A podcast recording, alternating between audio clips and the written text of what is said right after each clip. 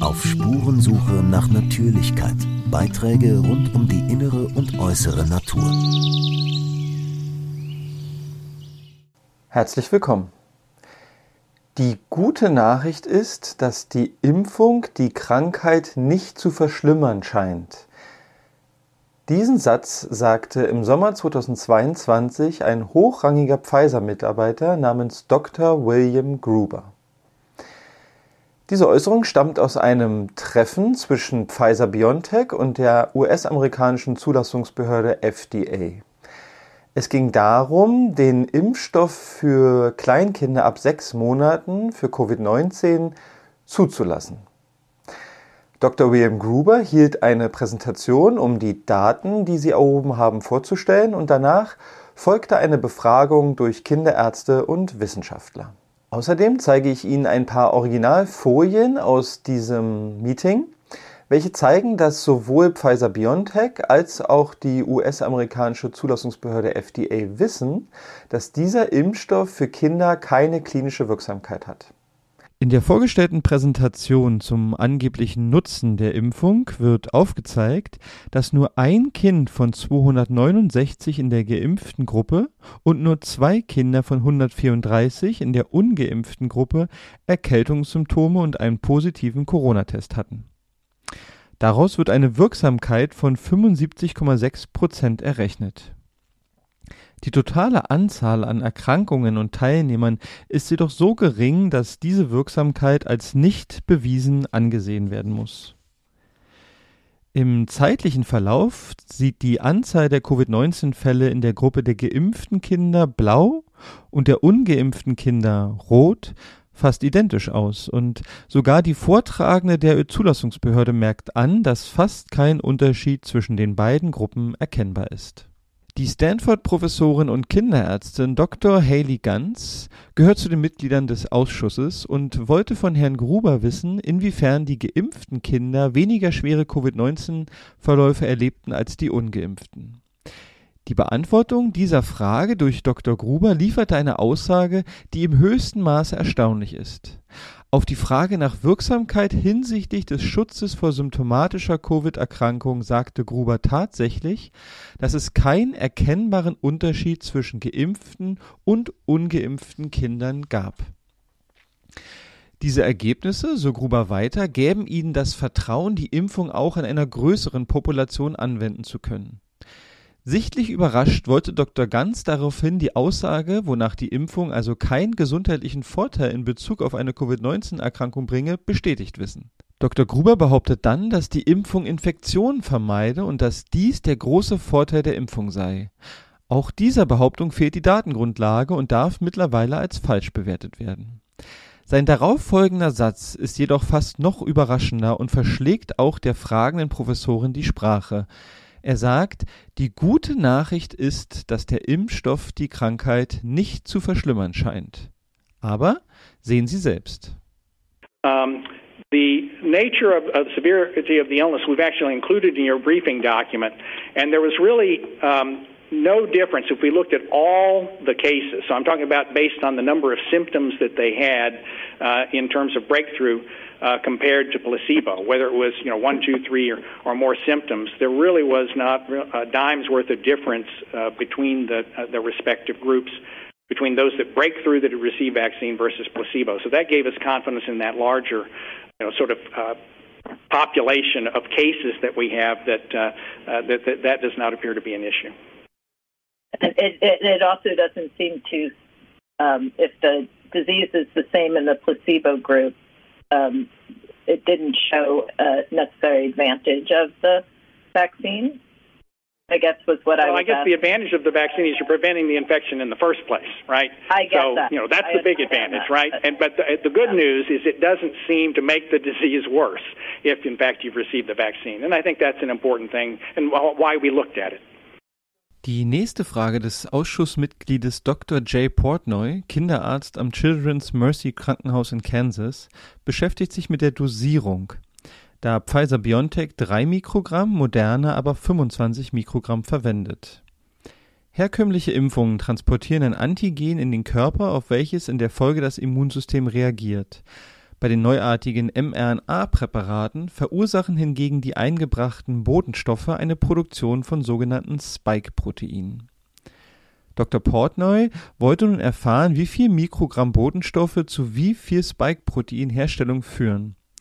Auf diese so wichtige Frage antwortete Gruber, offensichtlich wissen wir nicht genau, wie der Impfstoff in Bezug auf die Immunantwort wirkt. Zitat.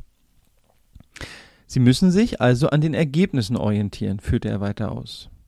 Dr. Portnoy wiederholte daraufhin seine Frage und wollte gerne genauer wissen, Zitat, ob jemals die Anzahl der Spike-Proteine gemessen wurde, die durch die Gabe der mRNA-Präparate erzeugt werden sollen und wie viele Zellen für wie lange diese Proteine pro Menge mRNA produzieren. Zitat Ende.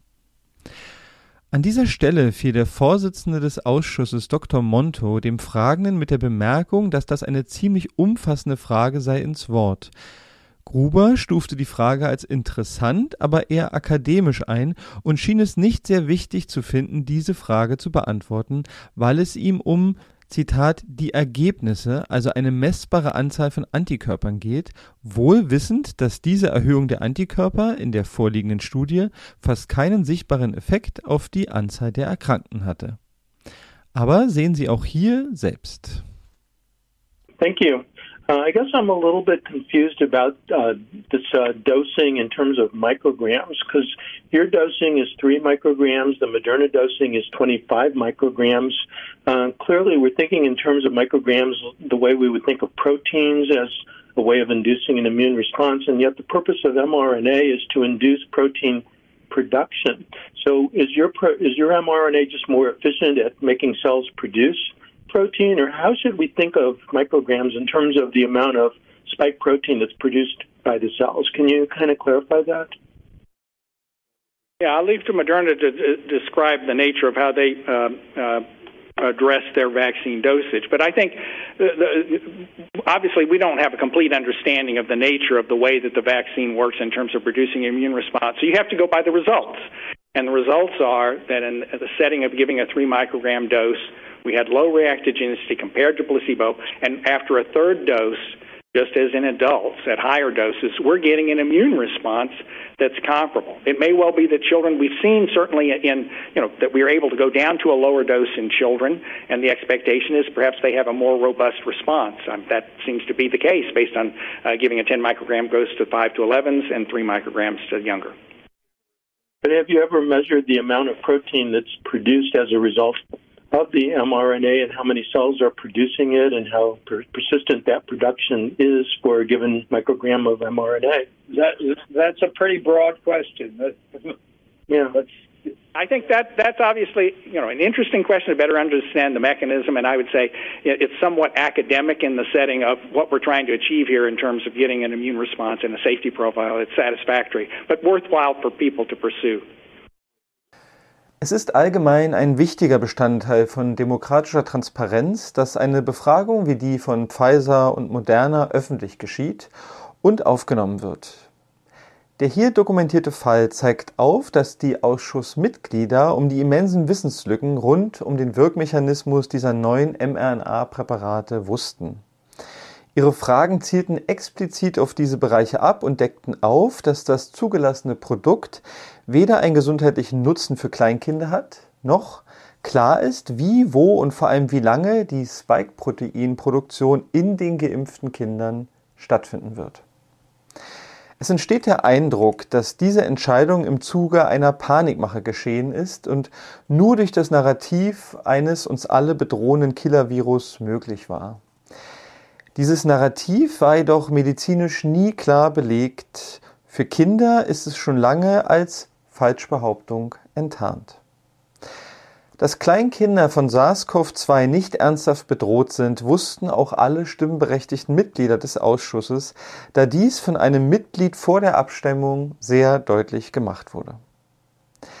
Es sei an die Aussage des Vorsitzenden der Ständigen Impfkommission Dr. Mertens erinnert, der im Sommer 2021 bei Markus Land sagte, dass er seine gesunden Enkel nicht gegen Corona impfen lassen würde.